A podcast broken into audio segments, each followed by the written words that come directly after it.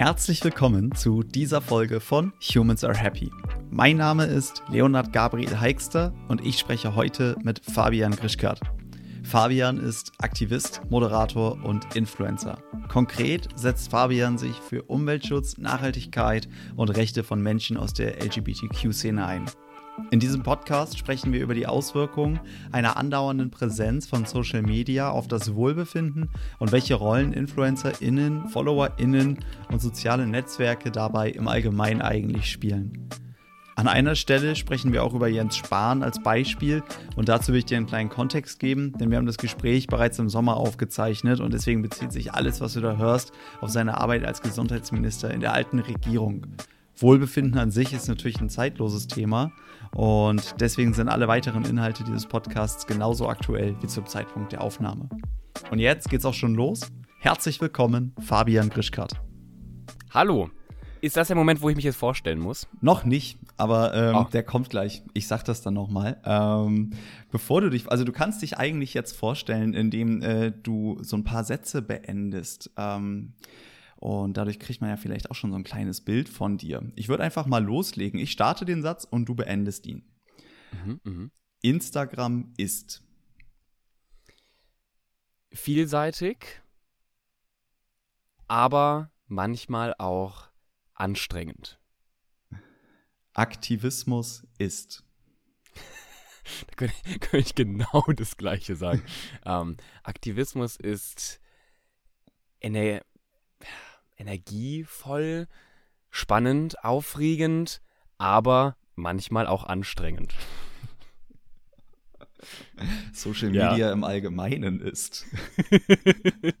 Immer anstrengend. Nein, ähm, Social Media im Allgemeinen ist eine Chance, kann dir, kann dir eine große Bühne bieten, kann dir aber auch einen großen Teil deiner Zeit stehlen. Männlichkeit ist? Männlichkeit ist. Männlichkeit ist ähm, anpassungsfähig. Also ich glaube, dass wir den Begriff der Männlichkeit heute durchaus abgrenzen müssen von den Stereotypen des Männlichkeitsbegriffs der letzten Jahrhunderte. Die Gen Z ist. Puh, ich mag das ja eigentlich gar nicht, immer für, in Anführungszeichen, meine ganze Generation zu sprechen, aber die Gen Z ist ähm, mh, mm, laut. Die Gen Z ist, ist, ist laut. Nicht nur bei Fridays for Future, aber im Allgemeinen habe ich das Gefühl, dass äh, wir doch schon unsere Stimme nutzen wollen. Videos zu erstellen ist.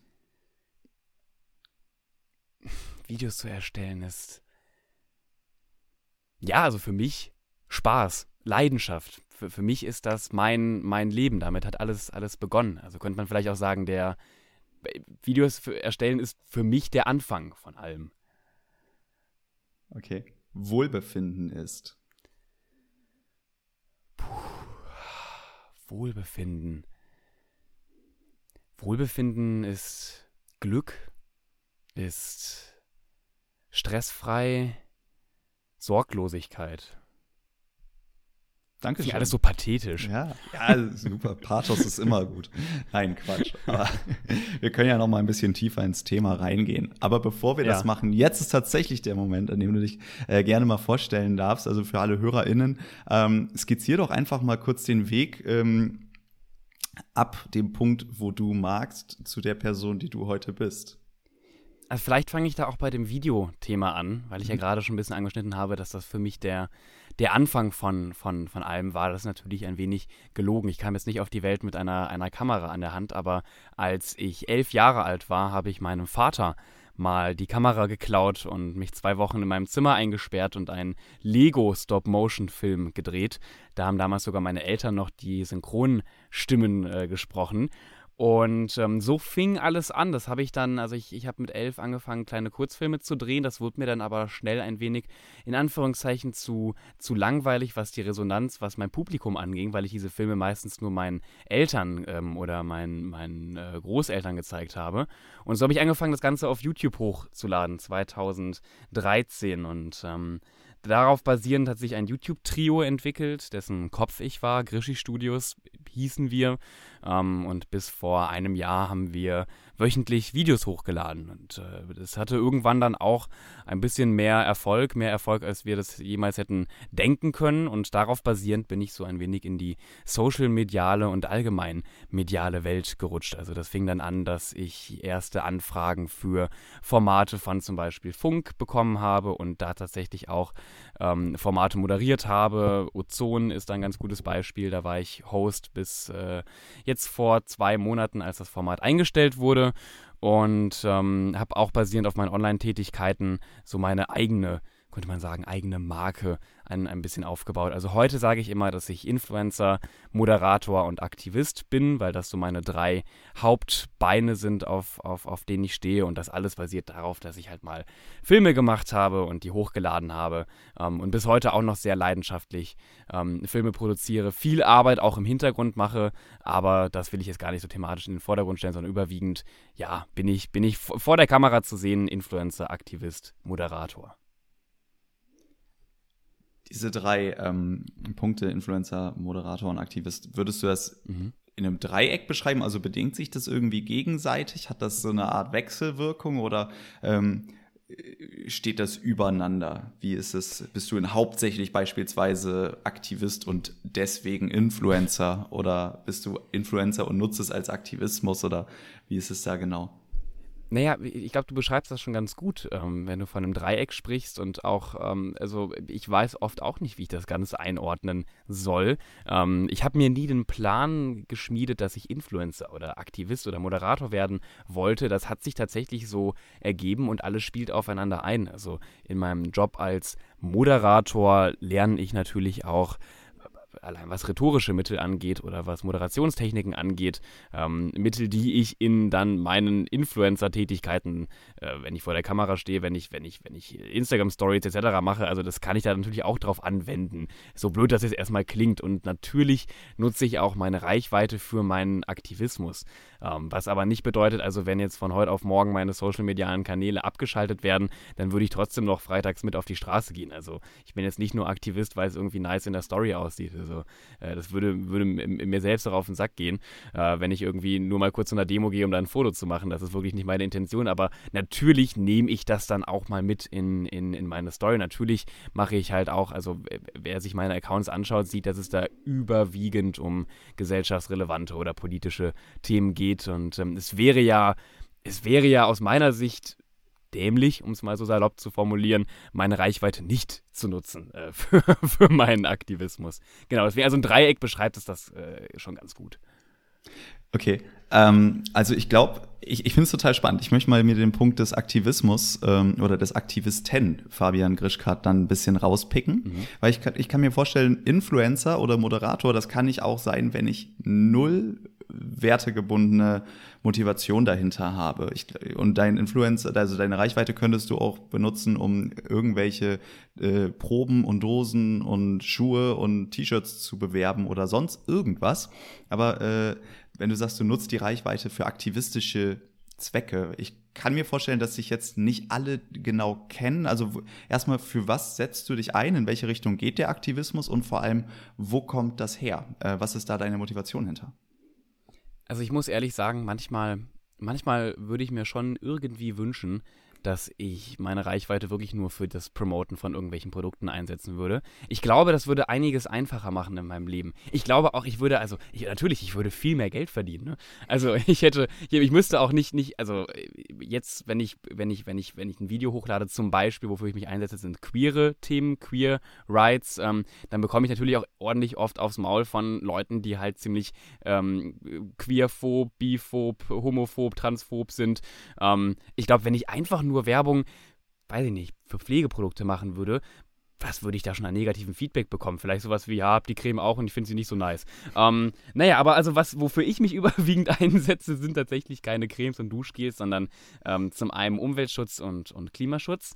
Und auf, also das ist so ein, ein Schwerpunkt und, und der andere Schwerpunkt ähm, sind eben queere Rights, Sichtbarkeit von, von queeren Menschen. Ich selbst bin bisexuell, habe mich da vor nicht ganz einem Jahr, aber, aber sagen wir einem halben, dreiviertel Jahr auch äh, geoutet öffentlich und ähm, natürlich auch, auch immer wieder in anderen politischen Themen stark, aber ich würde schon sagen, so Umweltschutz, Nachhaltigkeit und queere Rights sind so meine Hauptstandbeine. Ähm, Wo kommt das her? Also hast du irgendwie, also Umweltschutz kann ich mir vorstellen, es ist äh, sowieso natürlich in deiner Generation ganz, ganz stark mit vertreten, queer tatsächlich, wenn du jetzt gerade selbst von der eigenen sexuellen Orientierung sprichst, kann ich mir auch vorstellen. Aber hast du, hat sich das einfach irgendwie organisch entwickelt? Hast du, wurdest du irgendwie in einer, weiß nicht, hattest du mal Freunde, die sich da mit eingesetzt haben, hat sich das mitgezogen? Wo kommt diese Motivation her, wirklich so stark ähm, in die Themen reinzugehen, gerade wenn du sagst, du könntest eigentlich ein viel einfacheres Leben haben,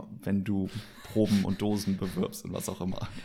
Ich weiß gar nicht, ob das, ich meine, in deinem Podcast geht es um, um Glück und, und, und, und, und das Glücklichsein und ich glaube, langfristig gesehen wäre ich damit nicht glücklich. Ne? Ich glaube, auf einen kurzfristigen ähm, Zeitpunkt betrachtet hätte das Vorteile, aber ich glaube, langfristig wäre ich da gar nicht so sorgenfrei und, und glücklich. Naja, wo kommt das her? Ähm, irgendwann kam die, die äh, Umweltlobby und die Homo-Lobby beide zusammen auf mich zu und habe ich, nein.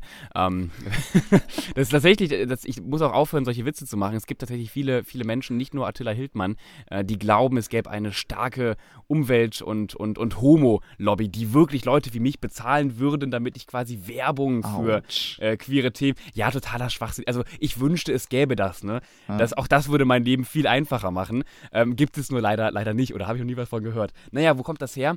Ich komme komme aus einem kleinen Dorf und da waren diese Themen eigentlich nie wirklich präsent. Ich will nicht behaupten, dass mein Dorf unglaublich konservativ ist, aber so wie das halt ist, gut dörflich, da schaut man eher im Biergarten dann das Deutschlandspiel, als dass man sich irgendwie ähm, in, einem, in einem Plenum trifft und über die Sichtbarkeit von Transmenschen im Bundestag spricht. Ne? So, das, das war einfach, da, da, da, da wurden diese Themen nicht großartig plakatiert oder, oder angesprochen. Und als ich 13, 14 war, fing das an, dass ich zum einen bei mir selbst gemerkt habe, ich glaube, ich bin nicht heterosexuell.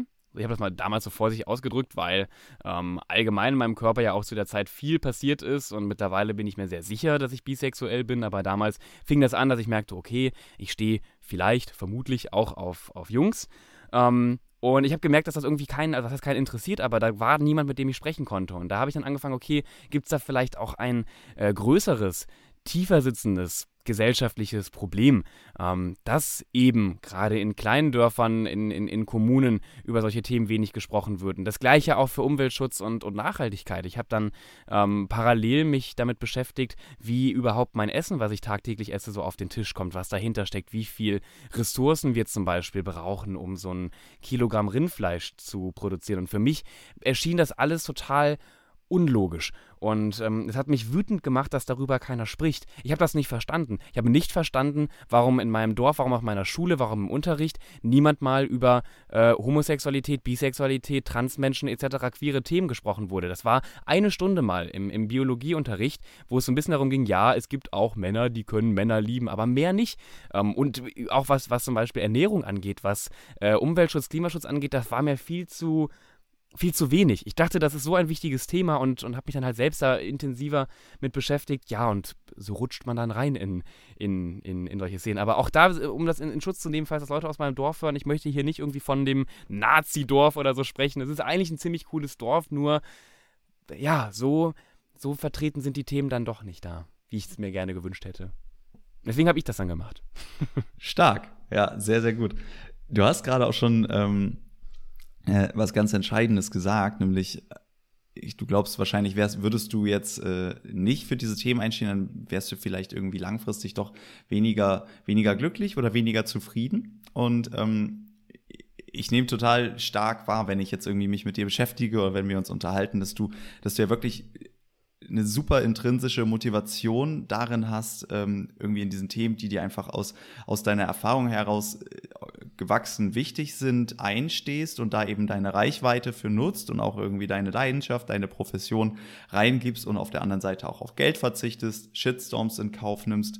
Mm, das ist ja tatsächlich auch ein, ein Opfer in gewisser Hinsicht, was du bringst, oder irgendwie auch eine Art Bürde, die du auf dich nimmst. Für aber ähm, das Einstehen der eigenen Werte und im Endeffekt Selbstwirksamkeit. Ähm, kann ich das, also habe ich das erstmal richtig zusammengefasst? Würdest du sagen, ja, das, das stimmt so oder sehe ich das anders? Sehe ich das naja, falsch? wenn du es, also äh, grundsätzlich stimmt das, aber es wirkt jetzt ein wenig so, als ähm, hätte ich irgendwie ein Bundesverdienstkreuz verdient äh, dafür, dass ich, dass ich einen Shitstorm auf mich nehme. Ähm, also so eine, eine Heldentat ist das nicht. Ja, aber grundsätzlich stimme ich dir vollkommen zu. Natürlich ja. ähm, ähm verzichte ich da auf ein, ein, ein, eine gewisse Einfachheit. Äh, ja, also ich könnte mir das Leben vielleicht einfacher machen, wenn ich an gewissen Punkten wegschauen würde. ja. ja. Alles gut, ich wollte, ich wollte dich jetzt äh, natürlich auch hier hochstilisieren. nee, aber vor allem, vor allem auf diesen, auf diesen Twist ähm, so ein bisschen aus. Ne? Also du sagst, ähm, du gehst bewusst ähm, den Weg, den du gehst. Und wir haben ja auch gerade am Anfang mhm. viel über irgendwie Instagram ist oder Aktivismus ist. Und du hast gesagt, mhm. anstrengend, aber auch total nötig und auch schön. Und diese, ja. und diesen, diesen aufreibenden Punkt ähm, oder diesen, diesen, ist es ein Widerspruch? Ich bin mir jetzt gerade, während ich das sage, gar nicht selber so sicher. Aber ähm, da würde ich mal, da würde ich gerne einfach nochmal tiefer reingehen. Wie nimmst du das wahr? Ist es halt diese, diese, diese aufreibenden Themen ähm, oder dieses belast, belastend ist ein doofes Wort. Wie würdest du es ja, nennen? Ich ich weiß, was, was, du, was du meinst. Ich vergleiche das immer mit dem großen Berg an äh, Abwasch, den man, den man da in der Küche rumliegen hat. Ähm, alle privilegierten Menschen mit einer Spülmaschine jetzt so, ah, kenne ich nicht, kenne ich nicht, kenne ich nicht. ähm, aber gehen wir mal davon aus, ihr habt keine Spülmaschine zu Hause. Viele, äh, ich glaube ja auch vielleicht bei dir, viele junge Leute, Studierende ähm, hören das äh, Bonze, wer da eine Spülmaschine hat. Nee. Ähm, und der, der Abwasch, dieser, dieser, dieser Berg an, an Tellern und Messern und Schüsseln wird, wird immer, immer größer. Ich, in, mir macht es ein gutes Gefühl, das einfach mal abzuwaschen. Ja, in dem Moment ist das vielleicht ein bisschen kacke in den fünf bis zehn Minuten. Man könnte durchaus schönere Sachen machen.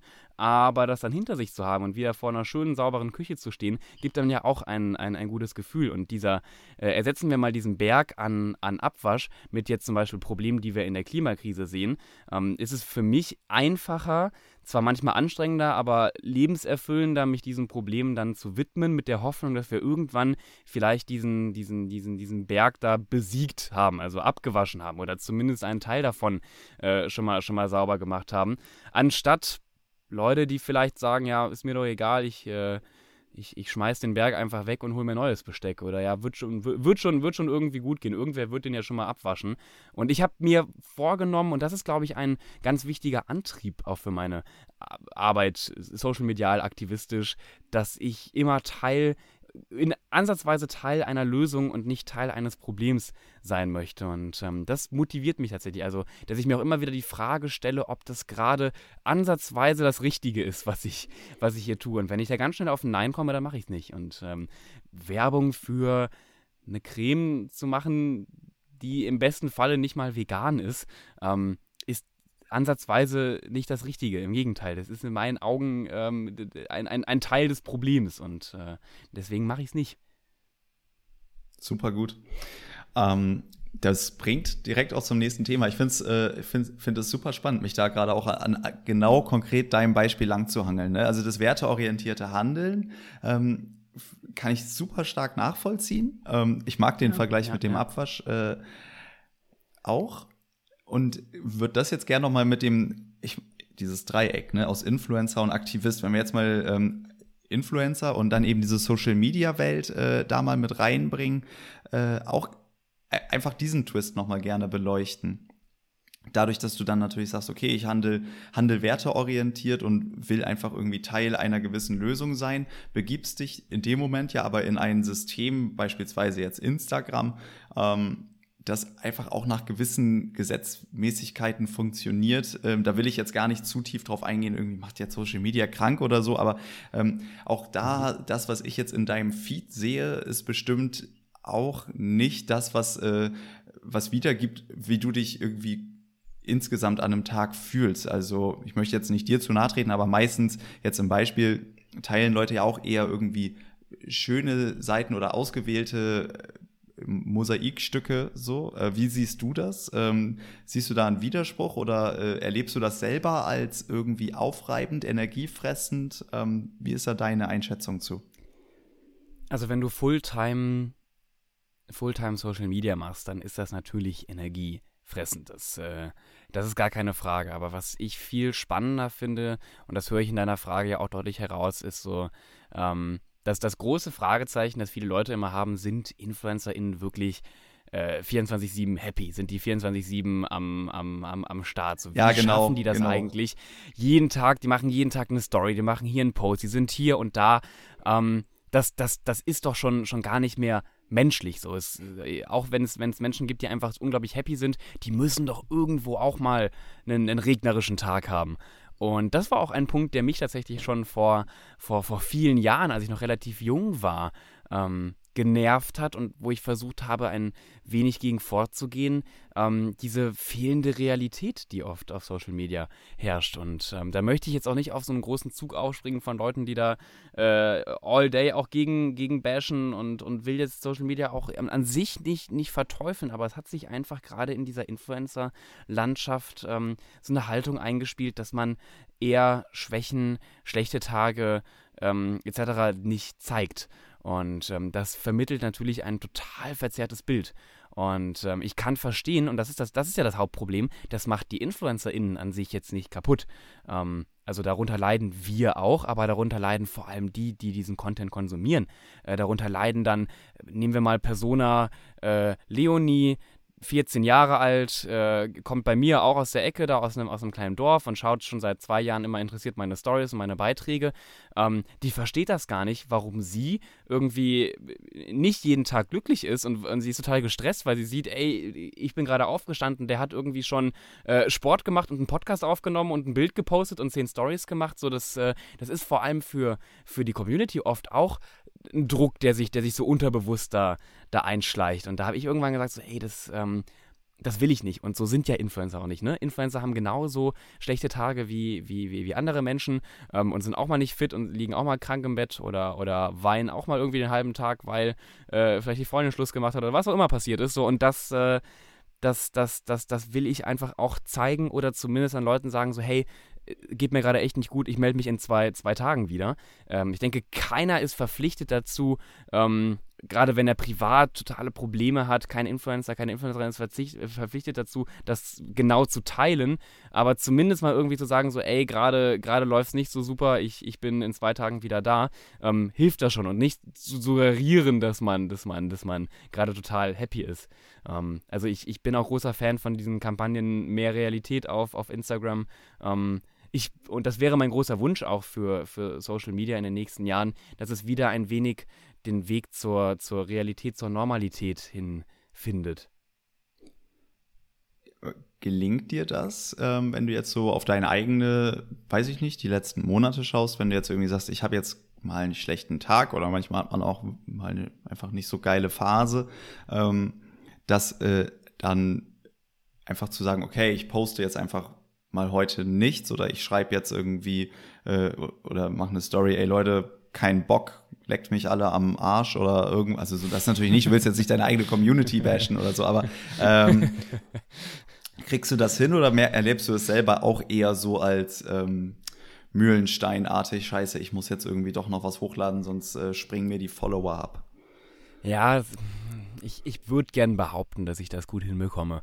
Und ähm, Wahrscheinlich würde man mir auch raten, dass ich jetzt sage, ich bekomme das gut hin. Aber ich will ja ehrlich sein und ich bekomme das oft gar nicht gut hin. Also äh, das Problem ist, wenn ich dann wirklich mal einen schlechten, einen schlechten Tag habe, dann habe ich auch einen schlechten, also wirklich so einen schlechten Tag, ähm, dass ich oft gar nicht darüber nachdenke, überhaupt jetzt eine Instagram-Story zu machen. Also dieser Schritt hinzu, ich sag mal Leuten, mir geht's mies, der kommt gar nicht, weil wenn es mir mies geht, dann, äh, was heißt, ich fasse mein Handy nicht an, aber ähm, dann bin ich auch allgemein nicht so viel auf, auf, auf Social Media. Und ähm, ich habe mir allgemein ja auch vorgenommen, wenn ich auch nichts zu sagen habe. Äh, also es gibt ja auch Tage, die sind dann einfach langweilig. Also die sind jetzt nicht per se schlecht, aber ähm, kennen wir alle, da passiert jetzt nicht viel. Da hat man vielleicht mal irgendwie ein bisschen Wäsche gemacht, äh, war einkaufen, hatte vielleicht zwei Telefonate, aber was soll ich denn davon teilen, was irgendwie interessant für meine Community ist? Und ähm, da mache ich auch einfach dann keine Stories. Und ich glaube, die Leute, die mir folgen, die wissen, wenn da halt gerade bei mir nichts kommt, ja, dann kann das sein, dass es mir vielleicht an dem Tag nicht gut geht, dass ich aber auch vielleicht einfach einen total langweiligen Tag habe. Ähm, so, und dann halt einen Tag später, zwei Tage später, wann auch immer, meldet man sich wieder. Ähm, dann sage ich vielleicht mal kurz einen Satz so wie, hey, äh, hatte ein bisschen Stress und, und jetzt geht's weiter. Aber ich, wie gesagt, ich muss, ich muss ehrlich sagen, oft, ähm, oft haut mich das, also wenn es mir wirklich schlecht geht, haut mich das so raus, da, da komme ich gar nicht dazu, eine Story zu machen. Und oft ist mein Tag auch einfach so langweilig, das will ich gar nicht zeigen. Voll gut. Ich wollte gerade fragen, wie wirkt sich das denn auf dein ähm, empfundenes äh, Wohlbefinden oder so auf, grundsätzlich auf deine Zufriedenheit aus, wenn du irgendwie diesen, ja, ich weiß jetzt nicht, ob Druck das richtige Wort ist, aber eben das irgendwie verspürst, nochmal was teilen zu müssen. Aber was ich jetzt gerade aus deiner Antwort raushöre, ist, du kommst dann sowieso gar nicht auf die Idee, erstmal was zu posten, weil du einfach sagst, nö, ich bin jetzt mit mir selber beschäftigt oder es ist einfach, es gibt gerade nichts zu teilen und ich muss auch nicht teilen, dass es nichts zu teilen gibt. Naja, man hat schon, man, man hat da schon einen gewissen Druck, den, den spürt man, keine Frage. Das äh, ist bei anderen, ich bin ja auch nicht so der Vorzeige-Influencer. Das ist ja auch das große Problem in dieser äh, Aufnahme hier. Ähm, ich kann einfach auch nicht für alle Influencer in Ansatzweise sprechen, ähm, weil ich, also ich bin ja zufällig auch so ein bisschen da in, in diese, diese Branche gerutscht und äh, dieser, dieser Titel, den ich mittlerweile auch selbst nutze, wurde mir ja auch so ein bisschen von außen gegeben. Also ich hatte niemals vor, irgendwie Influencer zu werden. So.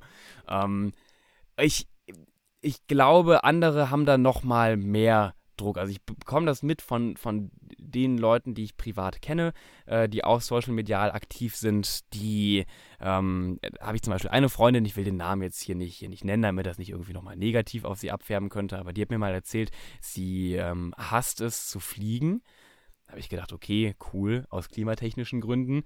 Ich hasse es auch zu fliegen, ich mache das auch nicht mehr. Und sie, nee, nee, ähm, weil da habe ich oft kein Internet. Und ich werde total nervös, wenn ich nur irgendwie 20 Minuten halt nicht, äh, nicht, nicht erreichbar bin und wenn ich, wenn ich, wenn ich nichts teilen kann. Und ähm, sie, sie postet dann extra auch vor dem Flug schon ganz viele Stories, damit sie wirklich mal irgendwie eine Stunde da relax sich, sich zurücklegen kann, wo ich auch dachte, krass, also ich freue mich irgendwie, wenn ich mal im Flugzeug bin und da ist kein Internet. Ja, da, das, das ist für mich tatsächlich oft Entspannung. Dass einfach, ich, ich kann an mein Handy nicht rangehen. Egal, wer mich gerade versucht anzurufen, egal, wer mir eine E-Mail schickt, was auch immer ich posten sollte, geht gerade nicht. Bin im, bin, im, bin im Flieger. Hab da, also mittlerweile hat man ja in den, in den meisten Airlines auch Internet so, aber ähm, ich fand das früher total entspannt, wenn ich, wenn, wenn ich mal die Möglichkeit hatte, keine Möglichkeit zu haben, ne? Und äh, das, also, wie gesagt, da bin ich, glaube ich, noch auf einem guten Weg in, in meinen Augen. Da, da sind andere so tief drin, dass ich mir da auch wirklich Sorgen oft um die, um die, um die Psyche mache. Also, ähm, ich will ja niemandem jetzt irgendwie sein, sein Verhalten da vorhalten und, und, kritisieren, aber ich glaube, viele InfluencerInnen leben dann doch nicht so gesund, was auch ihr Konsumverhalten im Internet angeht, ähm, wie sie oft scheinen. Ja, und gerade vorsichtig ja. formuliert. Klar, ne? also wir, es geht natürlich überhaupt gar nicht darum, dass sich jetzt irgendjemand, äh, wer das hört, schlecht fühlt oder irgendwie Fingerpointing betrieben werden soll, sondern einfach äh, über irgendwas erstmal sprechen, was vielleicht einfach da ist, ähm, ohne es zu bewerten. Und ja. Du hast aber ja trotzdem, dadurch, dass du vielleicht KollegInnen hast, die, ähm, die da einfach ein bisschen näher dran sind, ein bisschen tiefer drin sind, würde ich nochmal gerne die Frage stellen, wie nimmst du das wahr? Äh, vielleicht jetzt auch gar nicht jetzt so extrem bei dir, aber bei Menschen, bei denen du das erlebst. Ist, glaubst du, dieser Druck ist ähm, zum größten Teil oder zum größeren Teil selbst irgendwie im Kopf konstruiert oder sind dann wirklich, also ich meine, ich kann es mir, also ich kann es mir wirklich jetzt auch persönlich nicht vorstellen. Ich, ich folge niemandem so super extrem, dass ich sauer wäre, wenn er einen Tag nichts postet. Aber ich kann mir auch nicht vorstellen, dass Menschen grundsätzlich dann wirklich böse sind, wenn sie mal jetzt ein paar Stunden nichts sehen, oder? Also, also der Druck kommt in dieser krassen Form auf keinen Fall von der Community. Ähm, also nicht von Leuten, wie du schon richtig sagst, von, von, von dir, dass, dass du jetzt enttäuscht bist, wenn ähm, dein Lieblingspromi keine Story mal, mal am Tag hochlädt. Der Druck kommt aber auch ähm, nicht primär von der Influencer-Innenseite, sondern wird halt durch die Strukturen, die auf Social Media herrschen, Algorithmen und, und, und, und Co. unglaublich in die, in die Höhe getrieben. Also ähm, ein gewisser Grunddruck war schon, schon, schon immer da, auch bevor gewisse äh, Algorithmen umgestellt wurden, bevor überhaupt gewisse Netzwerke, soziale Netzwerke entstanden sind, aber ähm, auch in den frühesten Phasen auf YouTube, äh, in, in YouTube Deutschland vor 10, 12 Jahren, ähm, da, da, war es auch schon die Norm, dass man Minimum eigentlich einmal in der Woche ein Video hochgeladen hat. So, weil natürlich auch, also das ganz, ganz normales Nutzerverhalten ist, dass ich einen Kanal abonniere, wo ich weiß, okay, da kommt regelmäßig Content zu den und den Themen. Logisch. Ähm, so wie ich ja auch gerne, weiß ich nicht, ich schaue zum Beispiel gerne die Heute-Show ähm, und ich freue mich, dass die dann halt jede Woche wieder kommt. Gut, außer wenn sie Sommerpause haben. Und ähm, das hat sich aber einfach nur, nur unglaublich zugespitzt durch zum Beispiel auch, gerade wenn wir mal das Beispiel Instagram nehmen, ähm, die, die, die, das Einführen neuer Formate. Ähm, ich meine, Stories gab es ja auch erst, wann kam das? 2016? Ähm, davor gab es keine, keine Stories auf, auf Instagram, da gab es sowas nur auf, auf Snapchat. Ähm, in dem Instagram aber natürlich diese Funktion total pusht. Also ja, anfangs die, die Stories gepusht, mittlerweile pushen sie äh, Reels, gab mal eine Zeit, da haben sie IGTVs gepusht.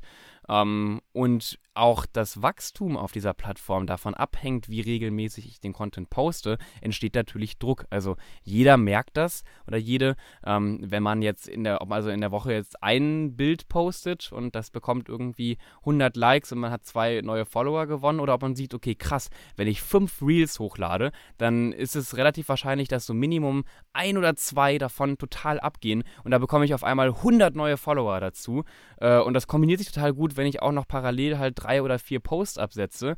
Ähm, und ja gut, eine Story mache ich sowieso jeden Tag. Also ich würde behaupten, es ist ein Zusammenspiel ähm, aus den Plattformen, was sie quasi auch erwarten von mhm. CreatorInnen, ähm, was die Creator selbst natürlich von, von sich äh, erwarten. Und ein ganz kleiner Teil ist da natürlich auch die Community, die abspringen würde, wenn da lange nichts kommt. Aber wir reden da nicht von einem Tag. Also, wie du ja schon richtig sagst, keiner ist traurig, wenn ein Tag mal nichts kommt. Oder, oder, oder zwei. Die Community bestraft einen nicht für zwei Tage oder, oder drei Tage Pause. Das sind dann im Endeffekt in meinen Augen eigentlich die Netzwerke.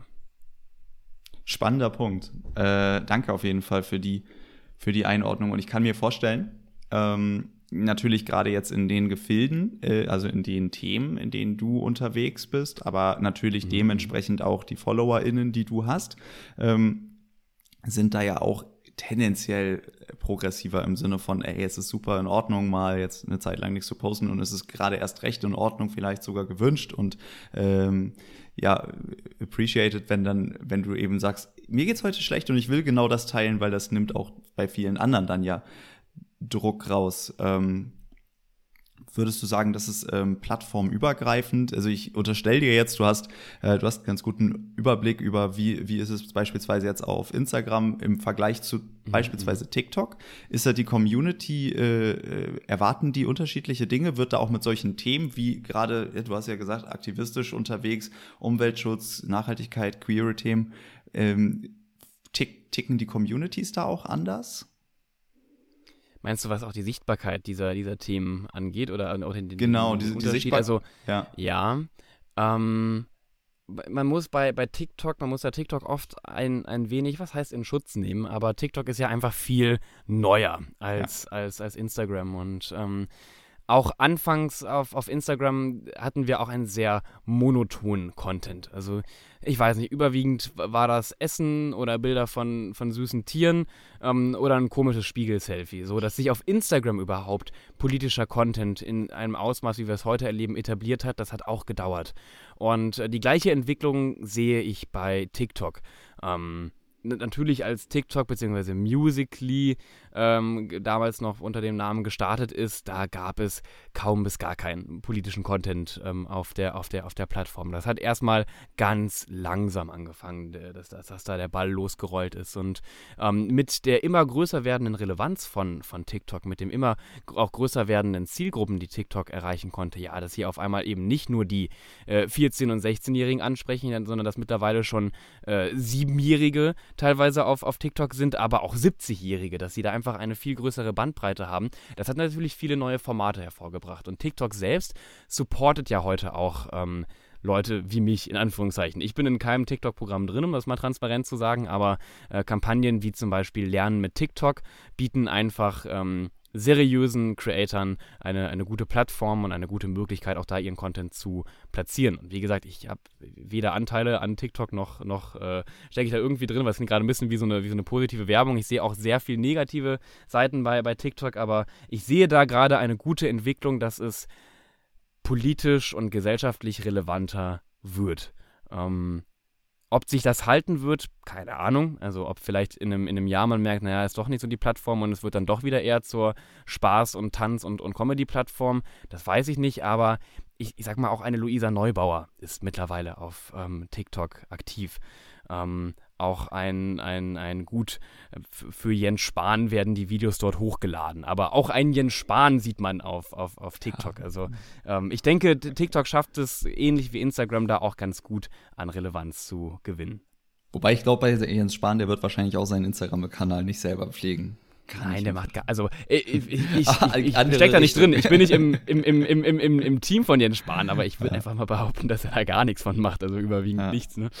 Ja, nee, okay. Wie auch. Themawechsel.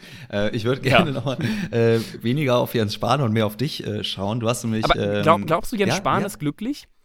Glaubst du, Jens Voll Spahn ist, ist, gerade zufrieden ähm, an, an seinem, weil ich denke mir, ohne jetzt ihn großartig äh, zu kritisieren, ja, ich habe da mhm. auch viele politische Punkte auszusetzen, aber mal nur so auf ihn menschlich gesehen, ja. ich hätte gar keine Lust drauf. Also auf, auf, auf seinen Job momentan, das, äh, das ist mir zu anstrengend, sage ich ganz ehrlich. Ja, Will ich, ich gerade ja. nicht machen. Nee, ja, also jetzt gerade sowieso nicht und vor allem in der Lage, in der er jetzt ist. Ähm, bei dem Wort glücklich, ähm, ich, hab, ich bin ja damit irgendwie auch gestartet, ne? So irgendwie, was ist Glück? Und äh, spreche fast gar nicht mehr von Glück, sondern irgendwie, also wenn, dann würde ich mich fragen, ist der zufrieden? So, weil dann das würde dann bedeuten, ja, er ist ja, ja. Auch, äh, langfristig grundsätzlich mit seinem Leben in kognitiver Ebene zufrieden, weil vielleicht ist er glücklich, weil er gerade einen super leckeren Pudding ist, so weiß ich nicht, dann ist er wahrscheinlich jetzt gerade glücklich. Aber ist er ist ja ins Sparen grundsätzlich zufrieden?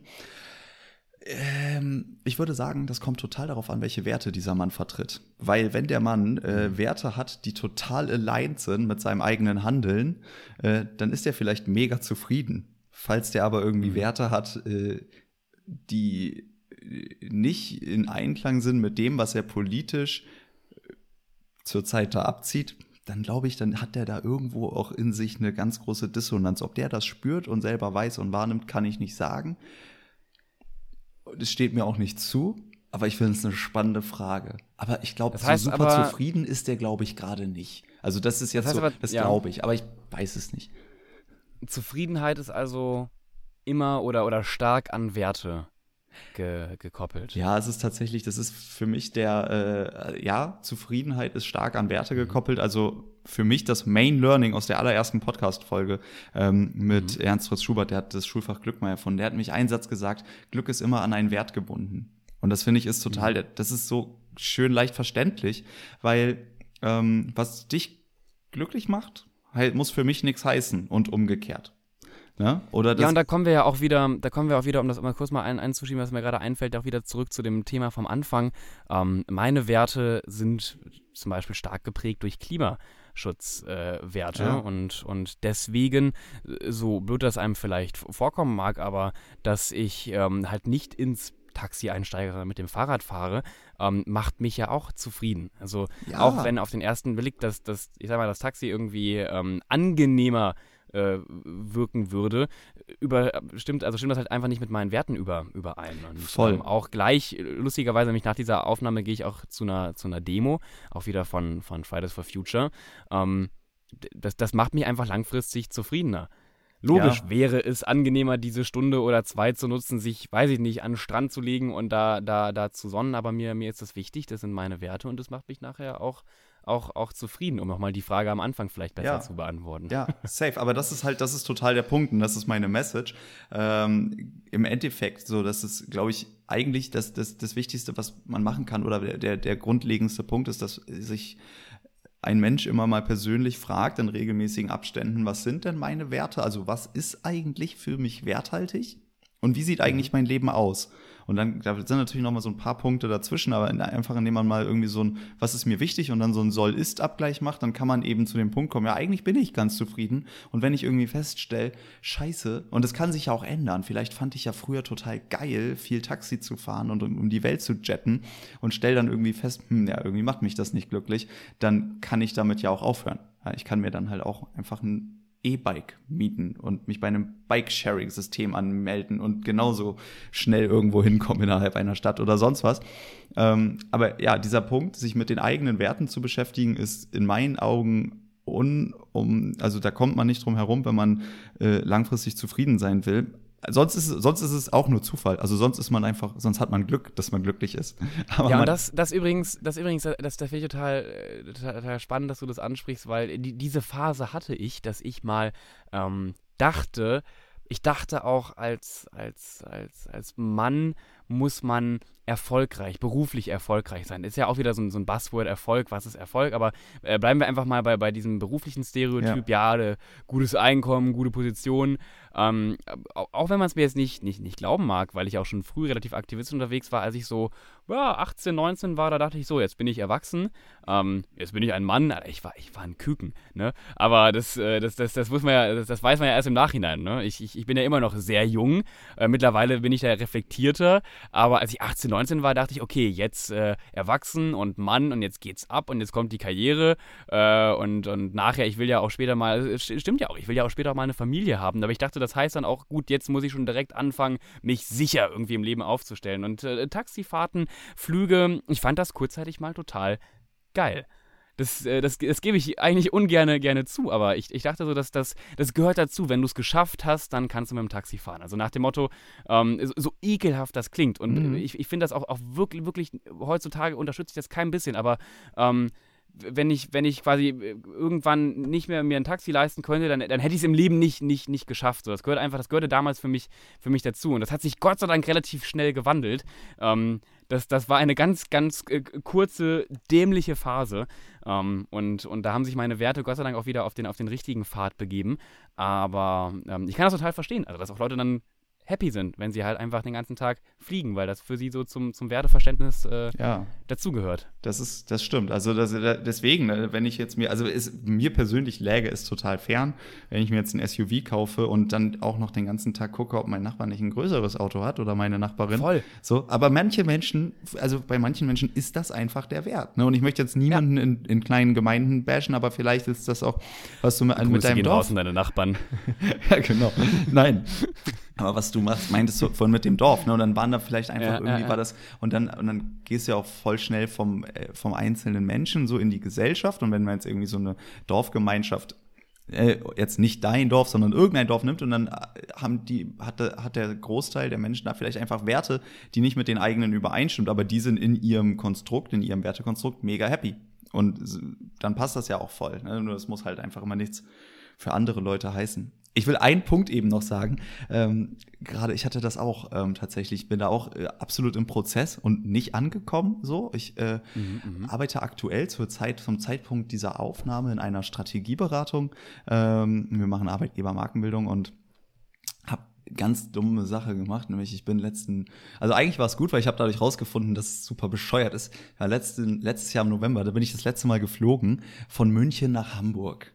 Und ich hätte natürlich Zug fahren können. Das dauert im Endeffekt genauso lange. Und ich wollte das aber irgendwie machen, weil ich dachte, das ist doch cool. Ich kann das ja, ich kann das ja einfach machen. Das ist ja, das funktioniert ja so. Und das ist aber, das ist, das ist im Nachgang, ich fühle mich so bescheuert damit. Ich, ich fand das in dem Moment richtig cool, aber dachte mhm. mir dann so, oh, es ist, es ist richtig sinnlos. so, aber ich ja. glaube, man muss das, man muss auch mal, also man, man, es hilft voll, so auch mal einen anderen Gedanken zuzulassen.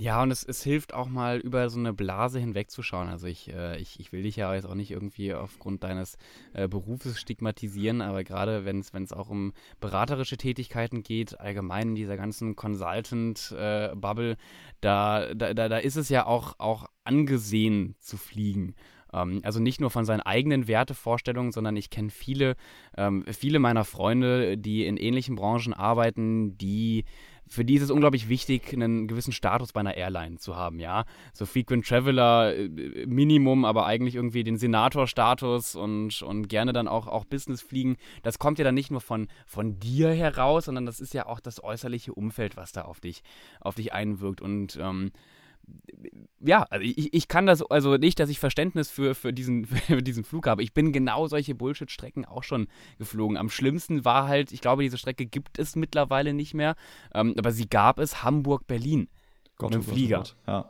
Genau, so das, was, was einfach wirklich logisch keinen kein Sinn mehr, mehr ergibt. Ähm, aber ich kann das verstehen, dass Leute halt ähm, das erstmal gar nicht hinterfragt haben und dass für sie das auch als totaler Erfolg galt, da jetzt zu fliegen und am besten ganz vorne im Flieger zu sitzen und dann noch die, die Meilen mitzunehmen. Deswegen ähm, versuche ich ja durch meinen Lebensstil, den ich ja auch nach außen teile, so ein bisschen Leuten zu zeigen, hey, es geht auch ohne. Mhm. Ähm, du brauchst gar keinen Senatorstatus, um glücklich zu sein. So, es, es ist total befreiend. Ich übrigens habe mittlerweile Bahnkomfortstatus. Ähm, ich bin da, um mal, um mal zu flexen an der Stelle. Ähm, und ich, hab, ich wusste gar nicht, was, was man damit machen kann. Ne? Also so, ich, hab, ich bin einfach so viel jetzt mit der Bahn in den letzten zwei Jahren gefahren und halt gar nicht geflogen, dass ich jetzt auch bei der Bahn einen Status habe.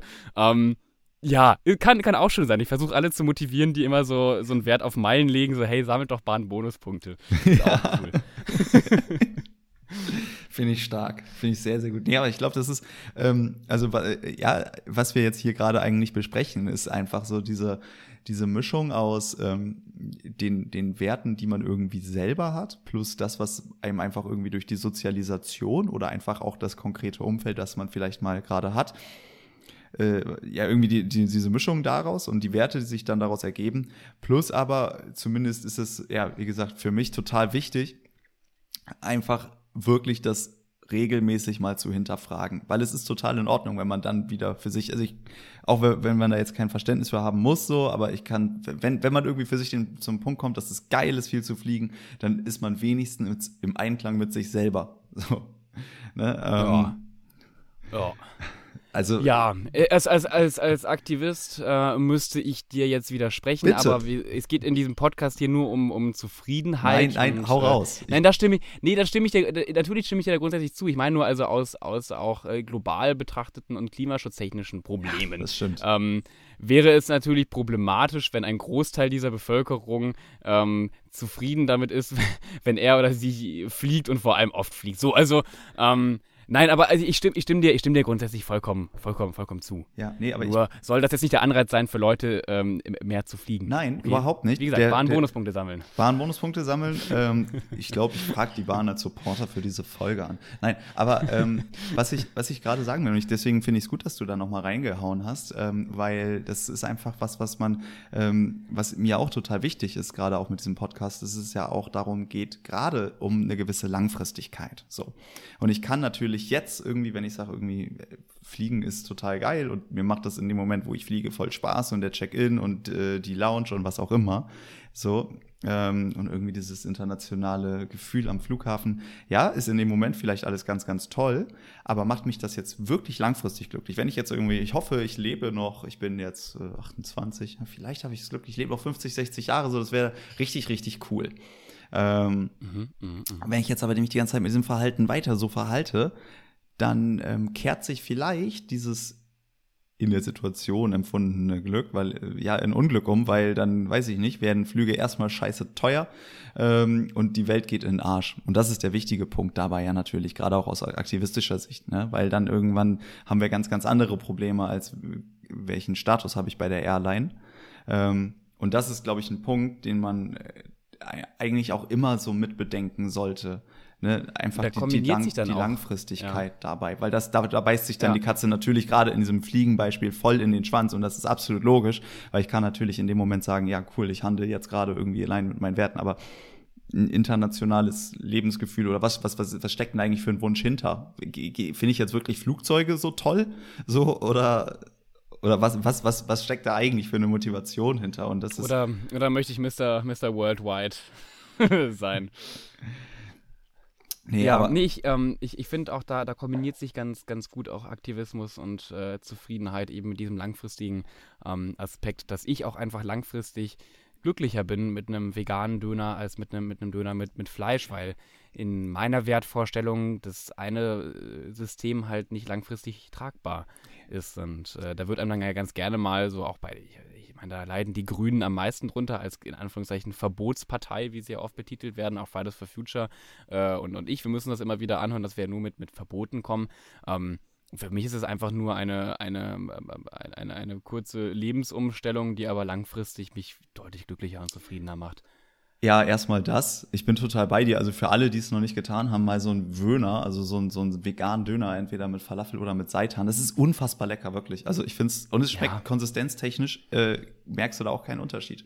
Also es ist ein anderes Thema. Nur ist es ja, ähm, ja, wenn wir jetzt ins Aktivistische reingehen, es geht ja auch gar nicht darum, dass man jetzt irgendwie Kebabspieße verbietet, sondern dass man einfach ein Angebot macht, auch einen Zweithandel daneben zu stellen und der ist dann einfach gleichberechtigt. Und dann kannst du dich doch entscheiden, was ist jetzt irgendwie mein Wert und gib dem doch mal eine Chance und dann kommt das vielleicht ja. auch von innen heraus. So. Ja, ich weiß nicht, vielleicht, vielleicht heute, ähm, diese Folge kommt ja auch, auch später raus als an dem Tag, als wir, ja. sie, wir sie aufnehmen, aber vielleicht, ähm, vielleicht wird heute Luisa Neubauer in so eine Dönerbude laufen und da einen Molotow-Cocktail gegen den Kebabspieß werfen. ähm, werden wir dann sehen im Nachhinein, ob das passiert ist. Ich sag jetzt mal, machen wir hier so eine Wette, ich sag zu äh, 70 Prozent passiert das nicht, aber es gibt eine 30-prozentige Wahrscheinlichkeit, dass heute ein paar Dönerbuden angezündet Nein, mein Gott. Also ich stimme dir da vollkommen zu. Niemand, niemand will den, den Kebabspieß äh, verbieten. Wir sollten, sie, wir sollten sie mal fragen, ob es eine 30-prozentige Chance gibt, dass sie das tut. Aber äh. ich, ich frage sie gleich mal auf der Demo. Nein. Ähm, so, weg von, von, von, von, von, von äh, Kebabspießen hin zu. Du hast doch bestimmt noch eine, eine Frage, die du mir stellen willst. Ja, genau. Ähm, ich glaube, da, da können wir einen ganz guten Übertrag nochmal machen oder so eine, äh, so eine Brücke schlagen. Nämlich, wie, wie kommt das denn, äh, dass jetzt, dass ich irgendwie, weiß ich nicht, irgendwie bestimmte Werte habe? Natürlich ganz, ganz oft eben durch die Sozialisation und das ist natürlich bedingt durch die Gesellschaft, in der ich eben aufwachse, welche Werte die mir halt vermittelt. Hm, wir hatten am Anfang auch nochmal über das Thema Männlichkeit auch gesprochen. Ähm, mhm. Das, ähm, ist aber die zweite Frage, die ich dir stellen will. Ich würde einmal ganz kurz abschließend nochmal fragen zum Social Media Thema. Hat sich, du hast nämlich aus einem, äh, du hast aus einem äh, relativ ja, wertebasierten Grund eigentlich ja angefangen, irgendwelche, äh, also Videos zu drehen, weil es dir Spaß gemacht hat, aber die Message dann war Werte motiviert. So. Und dann begibst du dich, weil du eben eine Plattform dadurch bekommst, in die Social Media Welt, Social Media Bubble hinein. Ähm, ja. Und bis da eben natürlich auch Gesetzmäßigkeiten wie zum Beispiel diesem Algorithmus-Thema ausgesetzt, die du gar nicht jetzt selber beeinflussen kannst.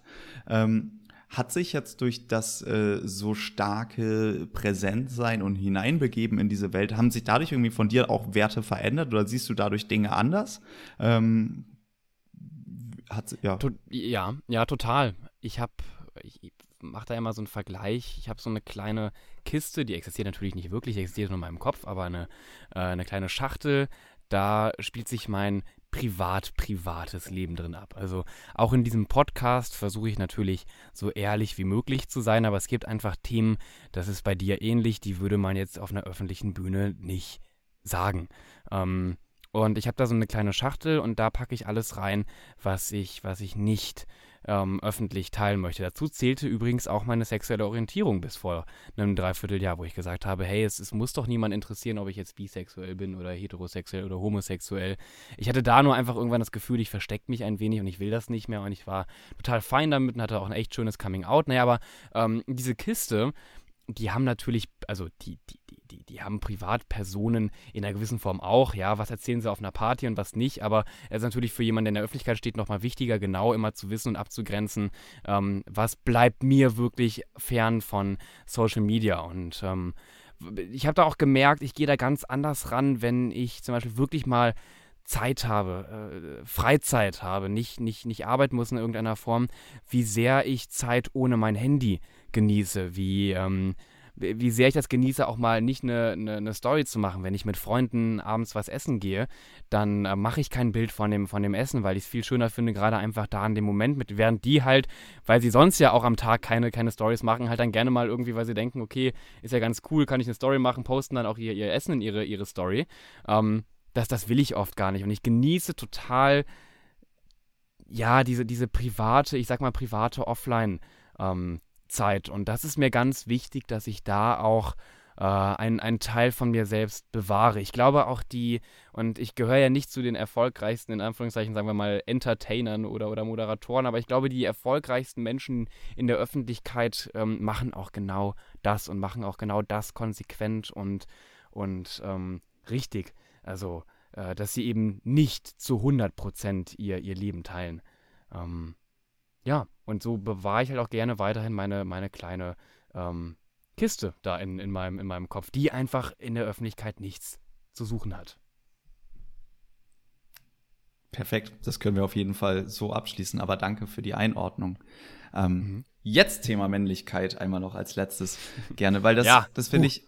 Ja, komm, lass uns noch mal ein paar Liegestütze machen.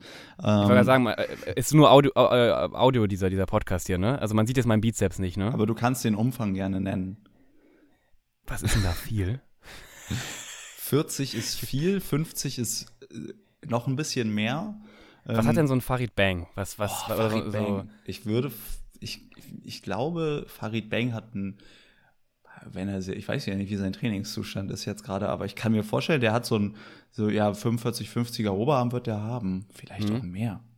Das genau, ist voll schlimm. Habe 45 habe ich. Hab 45, 45 ja. Farid Bang ist, ja, genau. Du bist in der, Clique, in der Clique mit Farid Bang und Kollega und so eigentlich nach der Demo dann auch noch verabredet. Genau, ähm, genau, genau. Genau, sehr gut. Das finde ich männlich. Ähm, ja. Nee, aber gut. Gott, oh Gott, oh Gott. Als Einstieg. Uiuiuiui, ui, da, da, kommt aber wieder Hate hier auf mich zu. Uiuiui. Ähm, ja, also vielleicht, um, um mal bei diesem Einstieg äh, zu, zu, bleiben, zum Beispiel dieses Männlichkeitsbild, das ähm, von, von Leuten wie einem, einem Kollega da nach wie vor äh, vermittelt wird, das ist in meinen Augen nicht die Definition eines, eines Mannes im 21. Jahrhundert. Also, ähm, und, und da vorweg, natürlich kannst du Sport machen. Ich selbst mache auch, wenn man es nicht sieht, aber ich mache auch äh, Krafttraining und ähm, ich gehe auch unglaublich gerne mal pumpen oder äh, schlag alles an einem, an einem Boxsack raus, was man vielleicht auch als, ich sag mal, männlich abstempeln würde. Aber ähm, auch was zum Beispiel ein, ein, ein Kollege in äh, seinem Alpha-Programm und wie es nicht alles heißt, da, da vermittelt, das sind einfach Werte, die haben in meinen Augen im 21. Jahrhundert nichts mehr zu suchen. Also Sätze wie äh, der moderne Mann gibt der Frau das Gefühl, ähm, sie würde quasi selbstbestimmt leben, aber am Ende hat er immer noch die entscheidenden Hebel in der, in der Hand.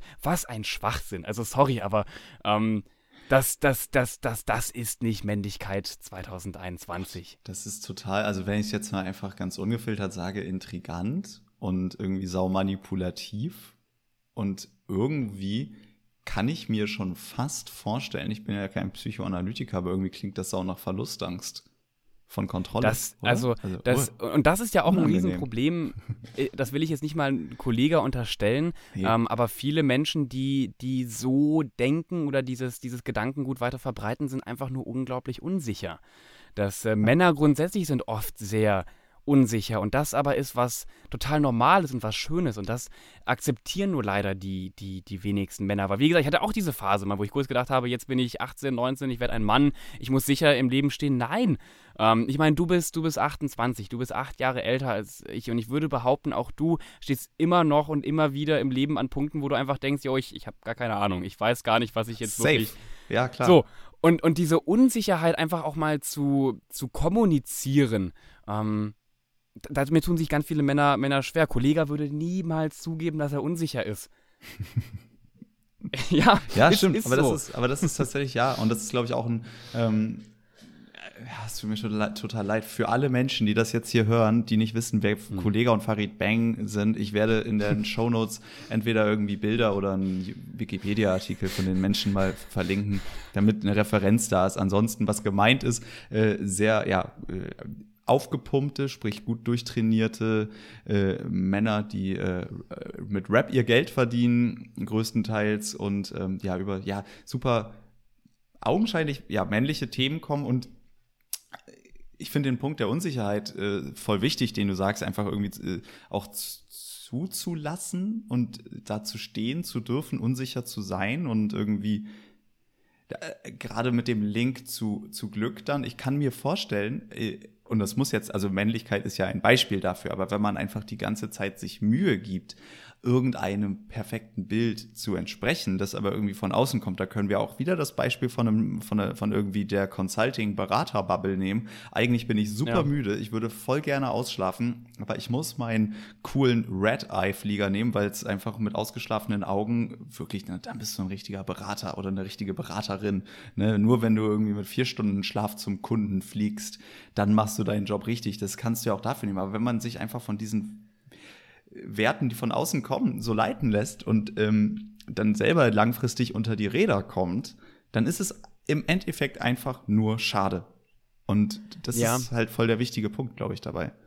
Und ich äh, glaube und ich, ich hoffe auch, dass sich da die, also die, die, die Wertvorstellung, was Männlichkeit angeht, hat sich auch schon stark gewandelt. Ähm, wenn wir mal schauen, wie lange noch dieser preußische Soldaten äh, dieses Denken noch an, an Männer vermittelt wurde, dass, also, dass wir an diesem Punkt jetzt überwiegend nicht mehr stehen, ist ja auch schon mal eine, eine große Errungenschaft der Moderne. Und ähm, ich denke aber, es gibt viele Baustellen, die, die noch existent sind und ähm, wo wir auch weiterhin noch nicht ein, ein perfektes Wertebild haben, dass Leute halt auch wie, wie ich immer noch oft nicht als vollwertiger Mann angesehen werden, weil sie eben ähm, jetzt nicht Testosteron geladen dadurch durchs, durchs Gym laufen. Also ähm, ich, ich würde schon behaupten, in den letzten 20, 30, 40, 50 Jahren hat sich viel getan, was so das, das Bild eines, eines, eines Mannes und diesen Begriff der Männlichkeit angeht. Aber wir sind noch nicht an dem Punkt, dass dieser Begriff wirklich komplett neu definiert wurde. Aber auch das ist in meinen Augen ein Prozess. Und ich denke, dass, dass wir da trotz Menschen wie Kollega und Co. Äh, Gott, ich hoffe, das gibt auch kein, keine, keine große Hatewelle, aber äh, quasi, dass wir trotz großer Macho-Vorbilder ähm, da auf einem, auf, auf einem guten Weg sind. Weil auch das, also auch das ist ja, also das darf ja auch Männlichkeit sein. Also wie gesagt, pumpen zu gehen, äh, das auszuleben, das, das, das, äh, das sollen Männer auch weiterhin machen und, und machen dürfen.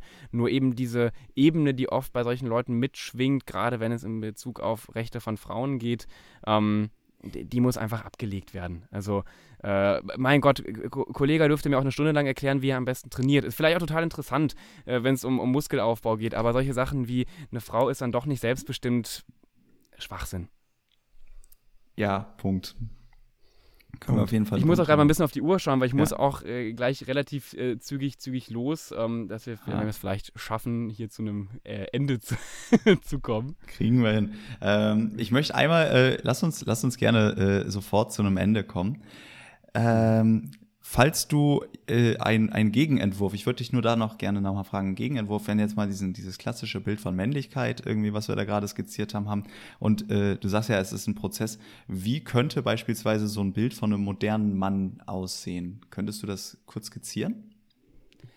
Der moderne Mann ist ähm, ruhiger grundsätzlich und, und, und, und, und stressfreier, weil ihm einfach gewisse ähm, Bürden nicht, nicht auferlegt werden, beziehungsweise weil er gewisse Stereotype nicht erfüllen muss. Ja, ähm, also der, der, der, der, der moderne Mann in, in meinen Augen ähm, sollte nicht das Gefühl haben, zwingend beruflich erfolgreich im Leben sich positionieren zu müssen, ähm, sondern der, der moderne Mann weiß auch, dass, dass er sich Zeit lassen kann, dass er sich selbst auch erstmal finden kann, ähm, dass er zum Beispiel in einer Beziehung mit einem anderen Mann oder einer anderen Frau ähm, auch, auch, auch gerne Aufgaben abgeben kann und dann nicht immer der, der große Löwe sein muss, der da, der, da, der, der da anführt. Auch diese Connection irgendwie zwischen Männern und Löwen gefällt mir gar nicht. Äh, so, das, äh, das, das sehe ich oft bei irgendwelchen Live-Coaches auf, auf Instagram, sei kein Schaf, sei ein Löwe. Totaler Schwachsinn. Ich glaube, der moderne Mann ähm, sollte eher lieber versuchen, das, äh, das, das, das, das Schaf zu sein, äh, was harmonisch mit, mit seiner Herde lebt, als ein Löwe, der, weiß ich nicht, warum auch immer jetzt alle anderen zerfleischen muss. Und ähm, ich, ich glaube, dass der, der moderne Mann, egal wie er nachher aussieht, ob er ähm, einen, einen, Bizeps von 45 bis, bis 50 hat oder eben so ein, so ein Lauch ist wie ich, ähm, ich, ich glaube, der Hauptunterschied ist einfach, dass der, dass der moderne Mann viel mehr Zeit hat für seine eigene persönliche Entwicklung und auch akzeptiert, dass er ähm, Fehler macht und akzeptiert, dass er oft auch auch, auch einfach unsicher ist. Und äh, deswegen, ich glaube, daraus, daraus resultierend entsteht so eine angenehme Ruhe, die man, die man da mit sich, mit sich, mit sich bringt. Und ähm, aber auf der anderen Seite, ey, jeder, jeder Mann ist, ist so verschieden. Eine Definition jetzt irgendwie zu, zu finden, ist, ist total schwierig. Aber ich hoffe, dass wir dieses, diesen Stress mal in der Zukunft ablegen können, dass, dass Männer immer die, ja, die Großen, die Helden, die Anführer sein müssen. Danke dir. Okay. Bitte. Dann ähm, kommen wir wirklich zum Abschluss. Und zwar äh, habe ich wie zum Start so zwei, drei kurze Fragen ähm, mhm. nochmal. Und ich würde gerne ähm, dich bitten, äh, ja, einfach, wie viele Sätze sind es? Ich gucke hier gerade drauf, zwei oder drei zu beantworten. Ähm, Glück ist. Glück ist kurz kurzfristig. Das habe ich durch diesen Podcast gelernt. Also Zufriedenheit sollte das sein, worauf ich, worauf ich mich fokussiere. Glück, äh, Glück kann auch nur sein, dass ich, dass ich, äh, weiß ich nicht, gerade leckeres Getränk trinke, aber ähm, Glück muss nicht von, von langer Dauer sein, so. Stark. Mhm. Wenn dein Leben ein Buch wäre, welchen Titel würde es tragen? Ähm, es gibt ein, ein, ein gutes Buch ähm, von Erich Kästner, da heißt auch die Hauptfigur tatsächlich Fabian. Und ich meine nicht Fabian, sondern es heißt Der Gang vor die Hunde. Ähm, und ich würde nicht sagen, dass das grundsätzlich der Titel meines, meines Lebens ist, aber weiß nicht, oft, wenn ich mir so mein, mein, mein Wochenende da anschaue und ich bin irgendwie immer noch um 3 Uhr wach, da denke ich mir auch, ja, äh, Erich Kästner hatte, hatte, hatte recht. Aber ein, ein, ein weiß nicht, ein, ein, ein, ein Titel. Ein Video, oh, vielleicht wenn dein Leben ein Video wäre, vielleicht ist es äh, greifbarer dann, ich weiß nicht. Ja, Film? das wäre das wär wahrscheinlich so ein, so ein Arthouse-Film, ähm, der auf den ersten Blick total gut wirkt und einen guten Eindruck macht, aber am Ende, es versteht niemand. Und selbst ich als, als Regisseur des Films verstehe das auch nicht mehr ganz, was ich da eigentlich produziert habe. Aber trotzdem bekommt der Film eigentlich ganz gute Kritiken und Leute finden den, finden den ganz nice, aber wirklich drin ist da keiner. Das ist mein Leben in einem Arthouse-Film. Okay, also sag Bescheid, ich komme auf die Release-Party, ich will das unbedingt sehen. Ja, natürlich. Oder Nein, folgt einfach also, Fabian bei Instagram, ist auch in den genau. Show Notes. Da sehen wir das, das ja. Das ist der Trailer zu meinem, zu meinem, zu meinem Film. Ja, sehr gut. Okay. Letzte Frage. Versprochen. Mhm. Über welchen Satz sollte sich jeder Mensch einmal Gedanken machen? Ja, da knüpfe ich an den Satz an, den ich auch schon in dieser Folge gesagt habe. möchte ich, und das kann auch nur auf die eigene Zufriedenheit und Lebenssituation bezogen sein, aber möchte ich Teil einer Lösung oder auch nur passiv Teil eines Problems sein. Und ähm, das kann man auf viele Bereiche ähm, ummünzen. Wie gesagt, auch auf, auf den Bereich der eigenen Zufriedenheit. Möchte ich da aktiv dazu beitragen, dass ich glücklich werde oder möchte ich weiterhin quasi mich in, in, in diese passive, unglückliche Lage bringen lassen? Und ähm, ich habe beschlossen, in, in diesen Fällen immer ansatzweise zu versuchen, ein Teil der, der Lösung zu sein. Danke dir. Möchtest du noch irgendwelche letzten Worte, Gedanken oder irgendwas teilen? Dann gerne jetzt. Ach, ich, ähm, ich grüße wie immer meine Oma, die, die grüße ich seit Jahren eigentlich überall, wo ich die Möglichkeit habe, Leute, Leute zu grüßen. Weil aber auch meine Oma, glaube ich, die einzige Person ist, die sich auch solche Sachen, äh, wie zum Beispiel diesen Podcast, so in meinem Umfeld auch dann komplett anhört. Also auch so Freunde von mir, die hören da vielleicht mal rein, aber ich glaube, die sind jetzt an dieser Stelle nicht mehr dabei. Also Grüße gehen raus an meine, an, an, an meine Oma. Ähm, und ich möchte mich bei allen benannten Personen in dieser Folge entschuldigen, ähm, vor allem bei Jens Spahn. Ich glaube, Herr Spahn, Sie haben ein, auch ein erfülltes Leben. Ähm, das hoffe ich zumindest für, für, für Sie. Und ansonsten sage ich einfach nur Ciao. So, mehr gibt es da gar nicht mehr zu sagen.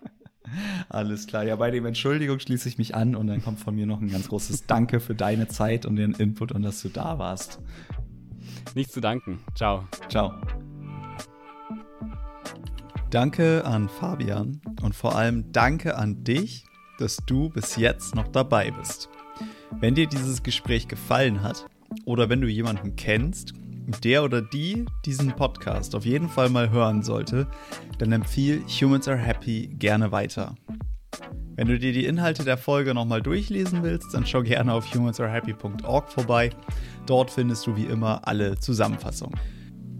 Im nächsten Gespräch bei Humans Are Happy spreche ich mit der Gesundheitswissenschaftlerin und Soziologin Professor Dr. Annelie Keil über die große Frage, wie wir werden, wer wir sind.